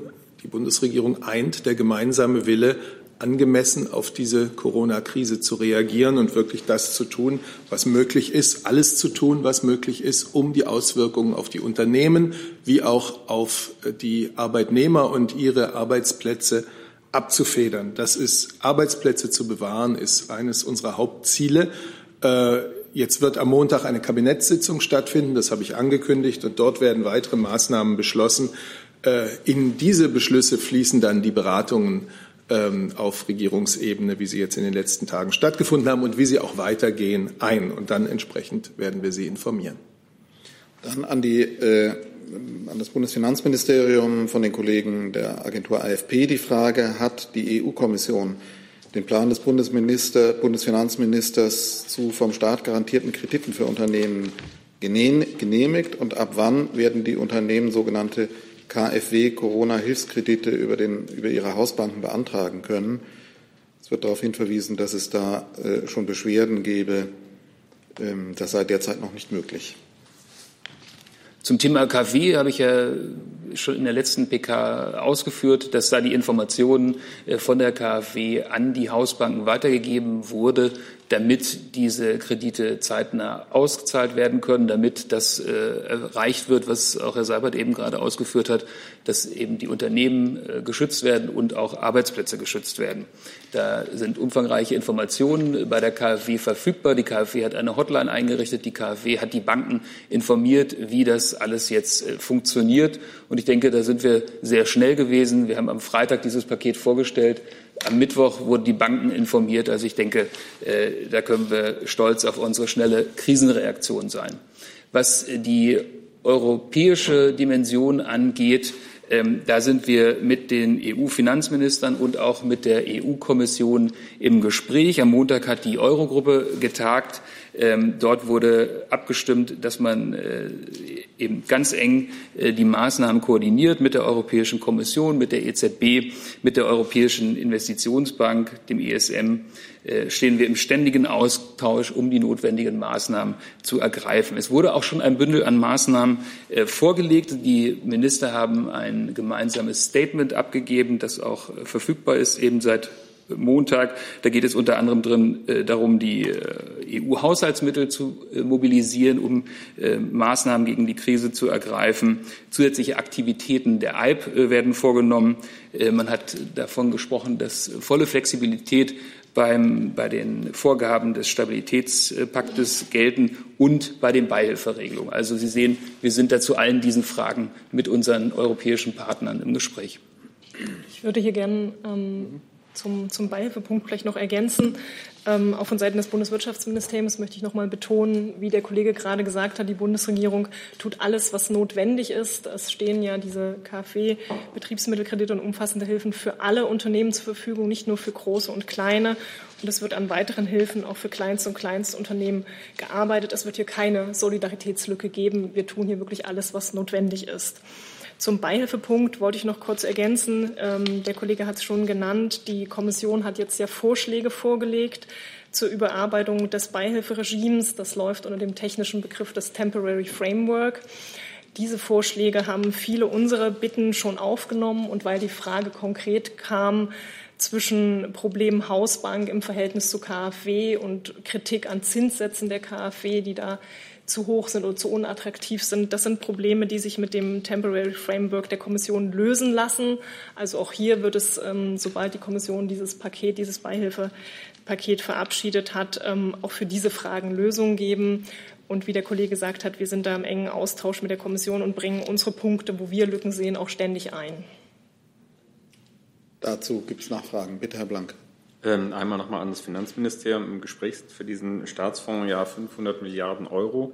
Würden Sie sich von so einer Summe, das ist ja quasi dann die Bazooka, auch eine beruhigende Wirkung auf den Börsenverlauf erwarten? Und ähm, im Zusammenhang mit dem Wirtschaftsministerium, Frau Baum, noch eine Nachfrage. Vapiano hat äh, Insolvenz beantragt und wohl beklagt, dass äh, die in Aussicht gestellten Mittel nicht schnell genug zur Verfügung gestellt würden. Reagieren Sie auf solche Klagen?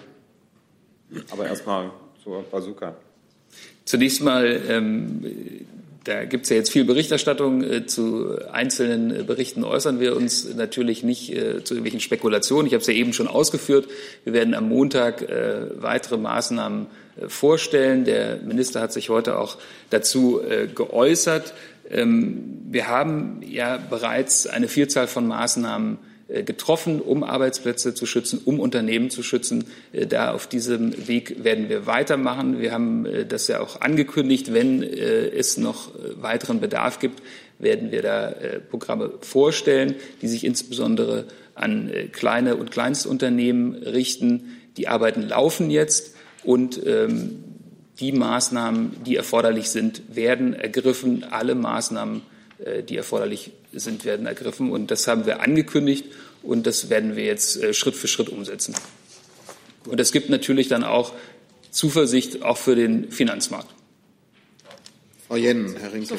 Eine Frage oh, war noch nie. Ja. Genau. Ähm, ich kann auch das nur noch mal unterstreichen, was, was der Kollege gesagt hat. Ähm, es werden äh, über weitergehende Maßnahmen aktuell beraten, auch diese Gedanken über über Fondslösungen oder Modelle aus der Finanzkrise. Dazu sind, wie gesagt, die Experten aus den Finanz- und Wirtschaftsministerien dazu im Austausch. Dazu wird es etwas geben und wir schließen hier keine Mittel aus, sondern wir tun alles, was notwendig ist. Zu Ihrer Frage zum Thema ähm, Insolvenzen und dauern die Anträge zu lang. Wie gesagt, die KfW-Mittelkredite konnten ab dieser Woche sofort beantragt werden. Sie stehen ab dem 23.03. zur Verfügung. Und ich möchte neben den Krediten auch noch auf ein weiteres Instrument hinweisen, nämlich die Bürgschaften, die daneben ja auch zur Verfügung stehen. Auch da ähm, haben wir in der letzten Woche darüber informiert, dass beim Thema Bürgschaften wir die Verfahren deutlich erleichtert haben. Bislang mussten bei ähm, KfW-Bürgschaften auch Länderbeteiligungen eingeholt werden. Das ist aktuell ausgesetzt, sodass aktuell Expressbürgschaften binnen drei Tagen möglich sind. Gut, dann Frau Jennen und Herr Rinke. Ja, ich habe auch noch mal eine Frage, weil ich den Eindruck habe, im Moment geht wahnsinnig viel durcheinander mit den Maßnahmen, die ja so alle jetzt tagtäglich auf uns einpassen. Ähm, diese 500 Milliarden zusätzlicher ähm, Rettungsschirm, ähm, die da jetzt auf einmal kursieren, ähm, die, die, ähneln doch sehr stark im Moment auch dem Rettungsschirm, der ja jetzt schon für die Unternehmen äh, angedacht war, also der weitgehend auf äh, Kredite und Garantien basiert. Oder ähm, muss man sich da jetzt noch mal was anderes vorstellen, weil Frau Baron jetzt was davon erzählt hat, noch ein zusätzlicher Fonds, um Unternehmen zu retten, die in der Schieflage sind. Aber ähm, wenn das tatsächlich diese 500 Milliarden sind, dann müsste ja letztendlich die Bürgschaftsgarantie des Bundes massiv ausgeweitet werden, weil bislang war die ja 500 Milliarden.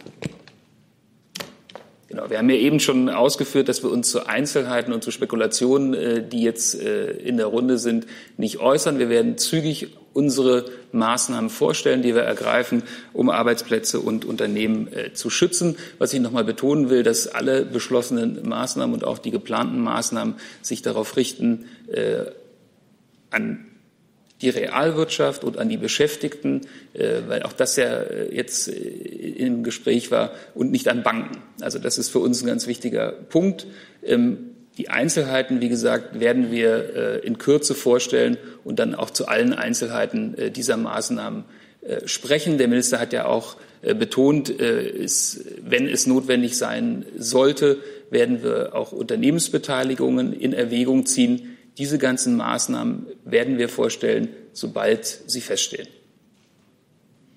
Ja, das kann ich auch nur noch mal so unterstreichen. Noch mal zur Klarstellung, das, was in der vergangenen Woche vorgestellt wurde als Schutzschild für Beschäftigte und Unternehmen, hatte vier klare Säulen. Das war das Kurzarbeitergeld, was ja bereits rückwirkend in Kraft getreten ist, das erweiterte Kurzarbeitergeld.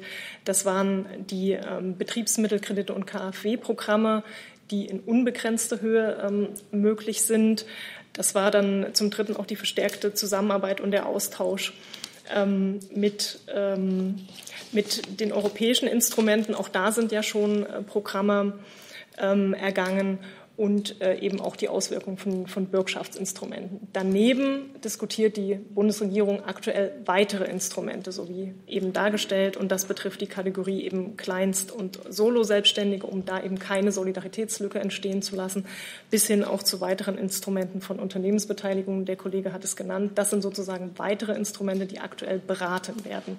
Und darüber werden wir dann informieren, wenn die Beschlüsse gefasst sind. Jetzt hatten wir äh, Herrn Rinke. Auch eine Frage ans Finanzministerium. Die EU-Kommissionspräsidentin hat heute Morgen gesagt, dass Corona-Bonds eingesetzt werden, wenn sie benötigt werden. Heißt das in der logischen Folge, dass die Bundesregierung ihre Vorbehalte gegenüber diesen Gemeinschaftsbonds aufgegeben hat, wenn sie das so verkündet, dass sie eingesetzt werden? Und noch eine Frage an das Wirtschaftsministerium.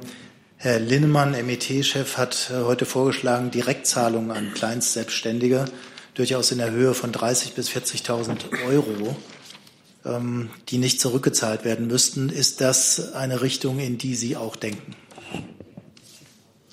Ja, zu Ihrer Frage. Ähm, die da kann ich auf das zurückkommen, was ich eben auch schon ausgeführt habe. Wir stimmen uns auf europäischer Ebene eng ab. Die ähm, Kommissionspräsidentin hat davon gesprochen, dass alle Maßnahmen ergriffen werden, die notwendig sind, um gut durch die Krise zu kommen. Das ist ja genau der Ansatz, den wir auch verfolgen. Welche Maßnahmen das sind, äh, ich habe mir Ihr Interview ganz aufmerksam angehört, hat sie ausdrücklich offen gelassen, sondern hat gesagt, dass wir dazu im Gespräch sind und diese Gespräche laufen. Da, darf ich noch kurz nachfragen, weil das ja in der Debatte um die Eurobonds, wie Sie wissen, ein sehr heikler Punkt war. Wenn alle Maßnahmen auf dem Tisch liegen, dann liegen also diese Gemeinschaftsbonds jetzt auch auf dem Tisch und werden zum Beispiel von der Bundesregierung oder anderen nicht mehr abgelehnt. Ich bleibe bei dem, was ich gesagt habe. Wir sind mit unseren europäischen Partnern im Gespräch, um gut aus dieser Krise herauszukommen. Und zur Frage, die, die noch an, an mich ging, auch da kann ich nur noch mal wiederholen. Die Bundesregierung prüft und erarbeitet weitere Maßnahmen, insbesondere auch für selbstständige, solo-selbstständige Kleinstunternehmen. Ähm, diese müssen schnell und unbürokratisch Hilfe bekommen. Dazu zählen Kredite, aber wir diskutieren auch Zuschüsse. Frau Jennen. Ja, auch noch mal äh, zu der europäischen Diskussion. Äh, wie steht die Bundesregierung äh, und das Finanzministerium äh, zu Möglichkeiten, die Kreditlinie äh, des ESM auszuweiten. Also im Moment ist es ja so, 500 Milliarden sind das. Ähm, könnte man sich vorstellen, das vielleicht zu verdoppeln? Ich habe ja schon betont, dass es eben auch äh, um äh, die Zusammenarbeit geht mit Kommission, EZB, Investitionsbank und natürlich auch ESM. Da laufen gerade die Gespräche. Die Minister äh, und äh, Ministerinnen äh, haben sich am Montag auf ein gemeinsames Vorgehen in ihrem Statement geeinigt und haben dort Maßnahmen, die ich ja schon erläutert habe, äh, äh, niedergelegt. Und genau auf dieser Basis werden wir jetzt weiterarbeiten. Wenn es weitere Maßnahmen gibt, wie ich ja eben schon erläutert habe, dann werden wir die zeitnah vorstellen. Herr Jung geht es äh, um Spekulanten. Äh, Herr Altmaier und Herr Scholz haben letzte Woche hier gesessen und haben, haben gesagt, dass man insbesondere gegen Spekulation, jetzt auch gegen deutsche Unternehmen, vorgehen will. Der größte Hedgefonds der Welt, Bridgewater Associates, hat mittlerweile 14 Milliarden Dollar gegen europäische Unternehmen gewettet. Ähm, was können Sie noch dagegen tun? Was werden Sie gegen zukünftige Wetten der Hedgefonds tun? Und war man vielleicht doch etwas zu zögerlich, wenn es um Leerverkäufe geht und äh, äh, diese nicht sofort zu verbieten? Ich denke, an dem, was wir hier auch ausgeführt haben, welche Maßnahmen wir schon ergriffen haben, welche Maßnahmen wir auch angekündigt haben, sieht man, äh, dass wir entschlossen gegen die Auswirkungen äh, der Corona-Krise vorgehen. Und wie ausgeführt, wenn dort weitere Maßnahmen notwendig werden sollten, werden wir die auch zeitnah ergreifen. Und zu diesem Punkt ähm, möchte ich auf etwas verweisen, was ähm, der Bundeswirtschaftsminister Altmaier heute zu dem Thema gesagt hat. Wie gesagt, wir adressieren dieses Thema, wir haben das im Blick und er hat eben betont, wir werden den Ausverkauf deutscher Wirtschafts- und Industrie verhindern. Dabei darf es keine Tabus geben und wir müssen dann eben auch diskutieren über ähm, begrenzte staatliche Anleihen, die vielleicht dann in diesem Kontext nötig sind. Das war ja die Diskussion, die wir gerade schon geführt haben, dass diese Instrumente aktuell in der Bundesregierung beraten werden. Zusatz. Es gibt ja aktuell schon in anderen Ländern, in Spanien, Italien, Belgien, Frankreich, äh, Leerverkaufsstopps für bestimmte Unternehmen. Warum gibt es das hierzulande noch nicht? Wie ich ausgeführt habe, sobald wir weitere Maßnahmen zu verkünden haben, werden wir sie vorstellen. Wir haben im Moment eine Reihe von Maßnahmen vorgestellt und äh, das ist jetzt der Stand, den ich Ihnen mitteilen kann. Dann gebe ich von außen von Eckhard Lose von der FAZ noch die Frage rein, die sich möglicherweise auch, aber sicherlich äh, nicht nur auf die wirtschaftliche Situation in Italien bezieht. Sie richtet sich auch an Frau Adebar, wahrscheinlich mit Blick auf die medizinische Situation ist angesichts der dramatischen Situation in Italien, fragt Eckhard Lose, deutscher oder europäischerseits besondere Hilfe geplant? Vielleicht darf ich ganz kurz dazu ähm, was ganz Grundsätzliches sagen, das hätte ich sowieso heute noch getan, denn wir alle sehen ja jeden Tag neue Berichte von dem, dem schweren Leid, äh, das sich in Italiens Krankenhäusern abspielt und dass so viele Familien in Italien in Trauer stürzen. Ich möchte für die Bundesregierung sagen, dass wir Anteil nehmen am Leid der Menschen in Italien, die besonders schwer getroffen sind äh, von den schrecklichen Auswirkungen der Corona-Pandemie. Wir trauern mit dem italienischen Volk um die Menschen, äh, die dem Virus jetzt zum Opfer gefallen sind. Äh, gleichzeitig sind wir voller Respekt, ich sage auch Bewunderung für die vielen Beispiele von tapferem und unermüdlichem Einsatz im italienischen Gesundheitssystem und vom Bürgersinn, den viele Italiener ähm, gerade zeigen. Die Bundesregierung wird Italien bestmöglich bei der Bewältigung der Pandemie unterstützen. Ähm, da gibt es Zusammenarbeit im medizinischen Bereich, aber das ist nur ein Teil davon, natürlich ein zentraler Aspekt. Wir wissen, dass wir den Kampf gegen diese Corona-Pandemie nur gemeinsam erfolgreich führen können, in großer Solidarität, in Entschlossenheit im Rahmen der Europäischen Union und darüber hinaus. Und in dieser Gewissheit arbeitet die Bundeskanzlerin auch weiterhin eng mit ihrem italienischen Amtskollegen Giuseppe Conte und den Staats- und Regierungschefs der Europäischen Union insgesamt zusammen diese Krise zu bewältigen. Sie haben es ja vielleicht auch gestern gesehen. Wir haben eine ähm, Lieferung nach Italien geben können. Das ist aus unserer Sicht auch ein ganz wichtiges Zeichen europäischer Solidarität und Menschlichkeit. Und ähm, da sehen wir, dass der Binnenmarkt dort wieder anfängt zu funktionieren, damit wir im Binnenmarkt in Gesamteuropa auch die Versorgung mit wichtigen notwendigen Gütern sicherstellen können. Außenminister Maas hat gestern mit seinem italienischen Amtskollegen Di Maio telefoniert und sie haben sich auch darauf verständigt, weiter ganz eng zu koordinieren, damit wir auch auf europäischer Ebene äh, solidarisch und gemeinsam immer besser durch diese Krise kommen. Herr Blank. Herr Seibert, ich muss leider noch mal darauf zurückkommen. Herr Söder hat gerade für ab Samstag geltend weitreichende Ausreisebeschränkungen. Ähm, so, äh, wollen wir noch mal kurz schauen, ob es zu Italien noch Nachfragen gibt?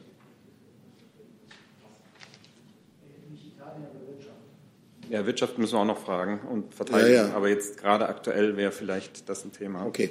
Ich kann das nicht sehen. Herr Söder äh, eine weitreichende Ausgangssperre ab Samstag ähm, verkündet hat und gesagt hat, Baden-Württemberg, Sachsen und Saarland würden was Ähnliches planen. Nach dem Vorbild Österreichs setzt das die Bundesregierung jetzt unter einen besonderen Druck. Und wir haben ja dann wieder den föderalen Flickenteppich. Wie wirkt das nach außen? Ist das besonders hilfreich? Da ich das nun gerade von Ihnen erfahre, werden Sie verstehen, dass ich es jetzt hier nicht äh, stantepede äh, kommentieren möchte, aber äh, es zeigt sicherlich, dass die Absprache und die ähm, Koordination zwischen Bund und Ländern, die jetzt für Sonntagabend geplant ist, ganz besonders wichtig ist. Dazu Herr Jung und Herr Scholker. Herr Söder sagte auch gerade, dass es ein langes Gespräch mit Frau Merkel gegeben hat. War das gestern, Herr Seibert? Wie lange hat das gedauert? Ich kann Ihnen jetzt über interne Gespräche nicht berichten. Ich kann Ihnen nur sagen, es gibt sehr viele davon im Moment. Und äh, in Bayern bleiben jetzt auch die Friseure zu. Ich würde gerne wissen, warum die überhaupt noch aufgehabt haben die letzten Tage.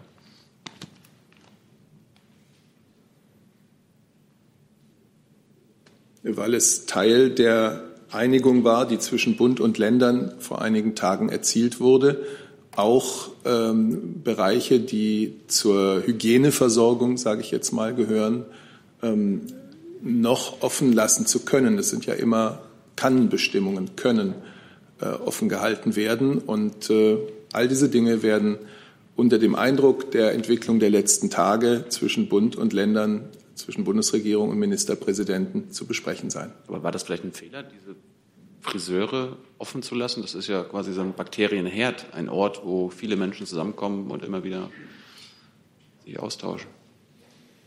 Diese Maßnahmen, auf die Bund und Länder sich geeinigt haben, haben ja immer auch äh, Zugangsbeschränkungen äh, und, und eine Ordnung der Abläufe ähm, bestimmt, die, also so war es jedenfalls gedacht, dass das so durchgeführt wird, ähm, die eben das Infektionsrisiko so senken, wie es nur geht.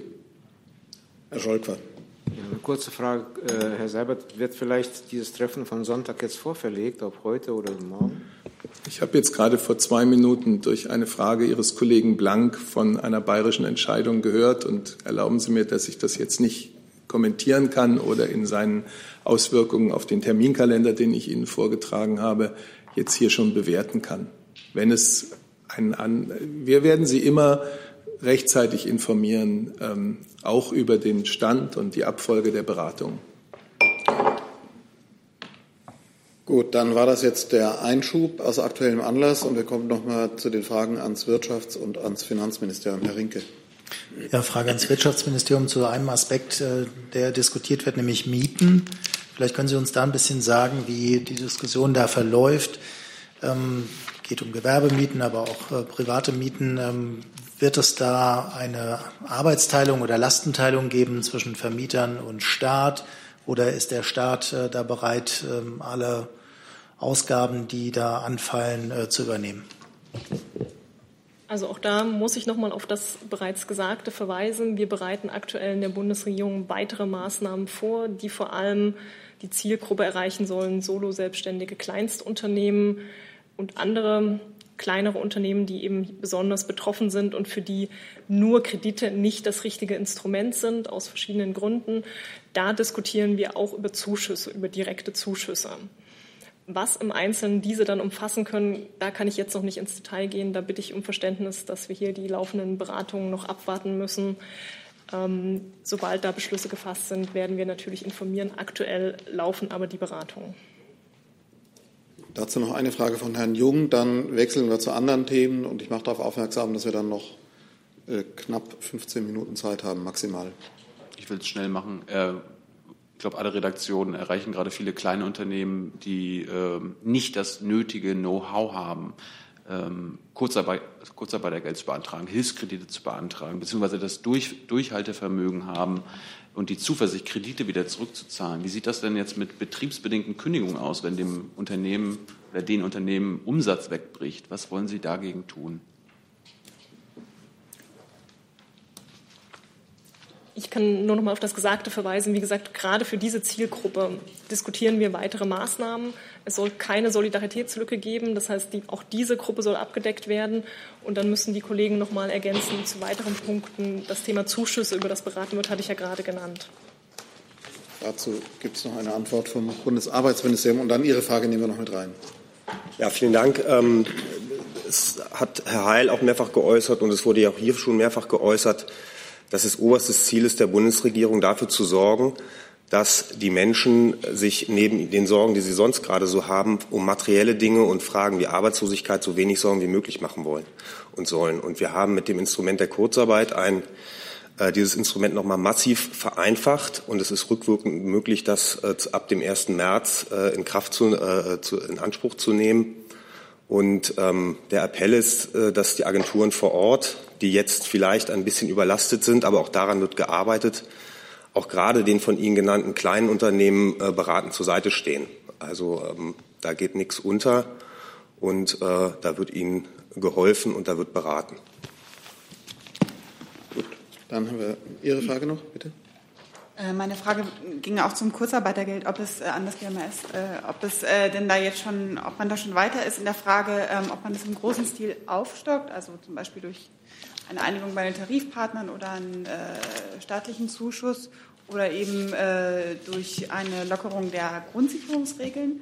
Und ähm, dazu auch die Frage, ob ähm, die Lohnfortzahlung ähm, für Eltern, die jetzt gerade ihre Kinder betreuen müssen, weil die Schulen zu sind, das ist ja eigentlich eine Sache, die, die auch über das Infektionsschutzgesetz laufen könnte. Hieße das dann, die Länder wären in der Pflicht? Machen die da mit? Zahlen die das? Oder also wie, wie ist da der Stand der Dinge bei der Lohnfortzahlung? Also auch äh, hier die Bitte. Ähm, es gab ein Sozialpartnertreffen bei uns im Haus äh, am Mittwoch, äh, wo die beiden Minister Altmaier und Heil mit den Spitzen der Gewerkschaften und der Arbeitgeberverbände ähm, äh, gesprochen haben und sich beraten haben und ausgetauscht haben und äh, vereinbart haben, dass man sich über diese Frage der äh, Aufstockung oder der Zuschüsse äh, einigt. Es gibt viele tarifvertragliche Lösungen, wo das Kurzarbeitergeld aufgestockt wird auf äh, über die 60 Prozent oder 67 Prozent, wenn Familien, äh, wenn Kinder in der Familie sind.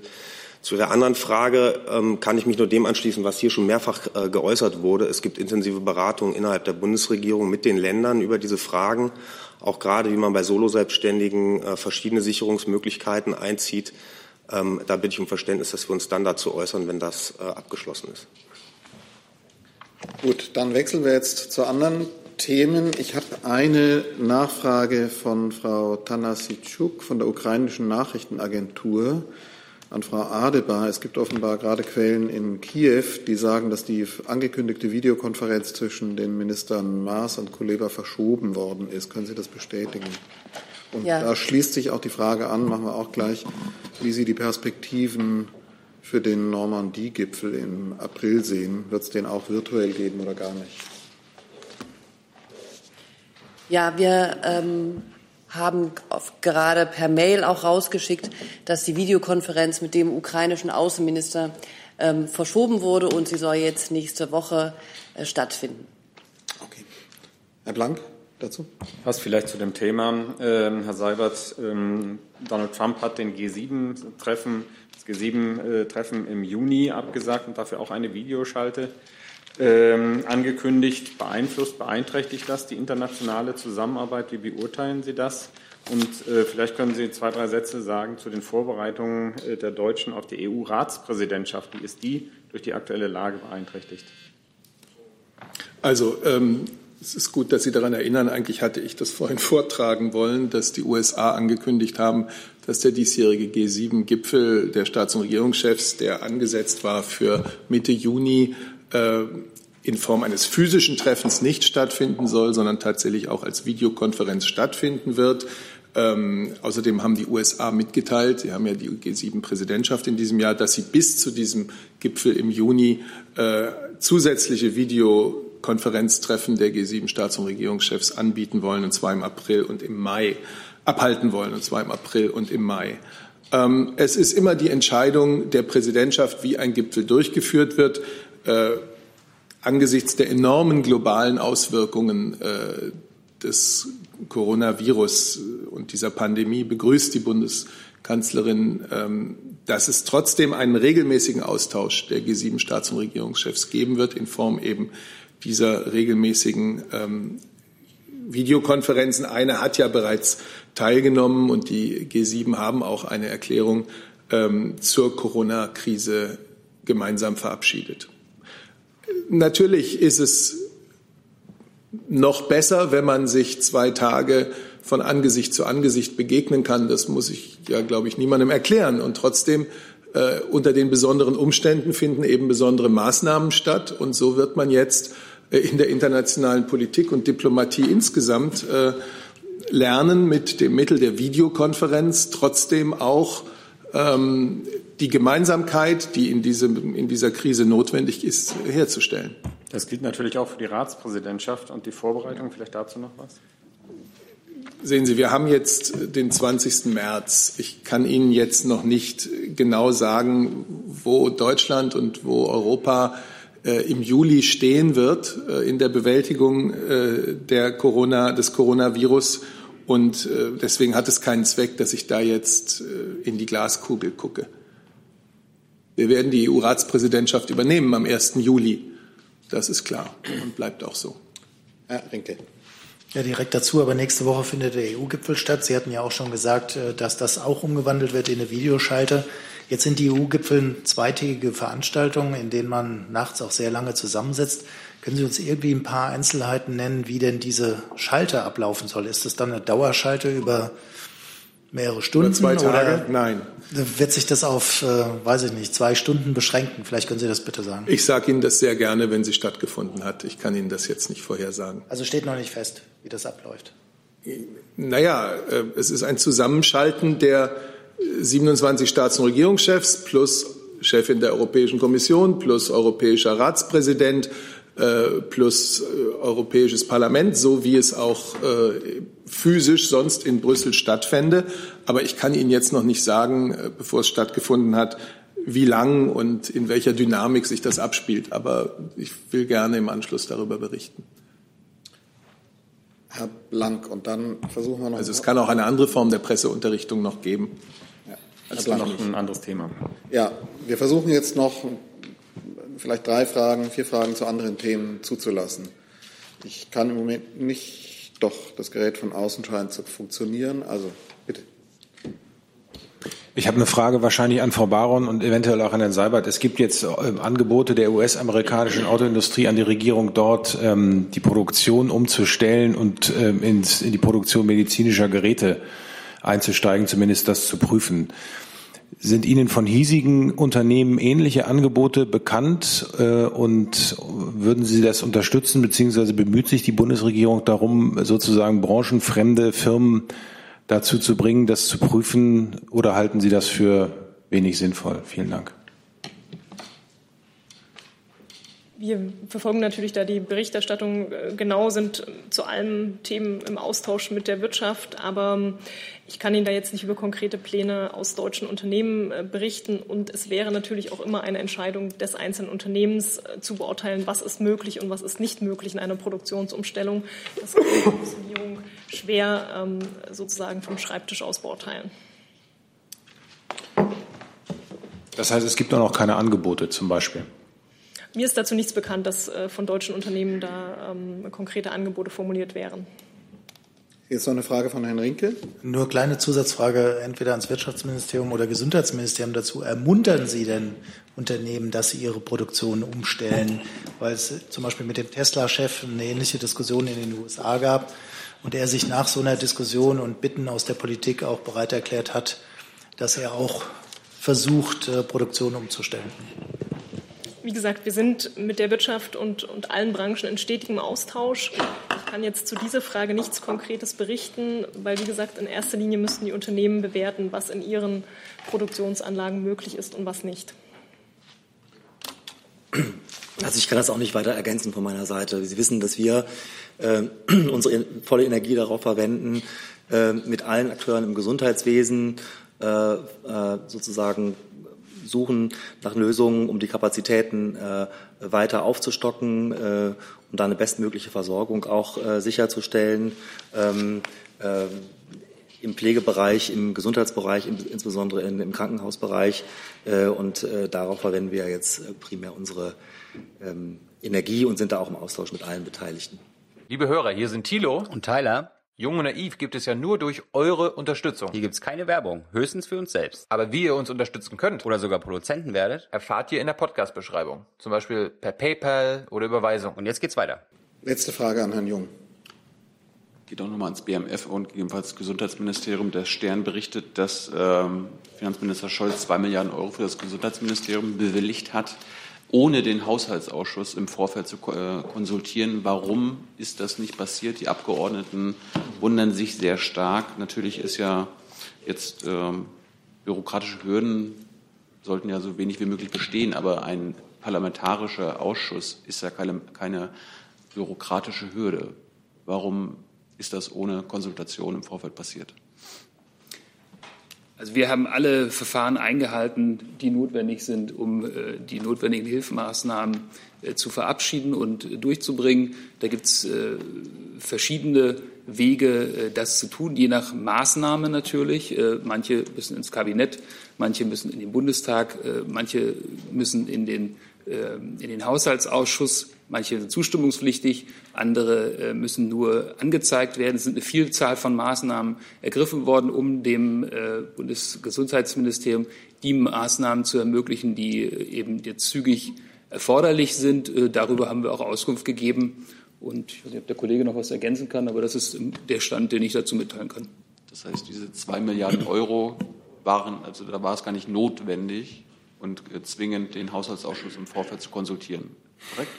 Also es geht um verschiedene Maßnahmen, äh, die äh, da ergriffen wurden und auch verschiedene äh, Summen, die da im Einzelnen bewilligt wurden. Und da wurden alle notwendigen Beteiligungen vorgenommen, die gebraucht wurden.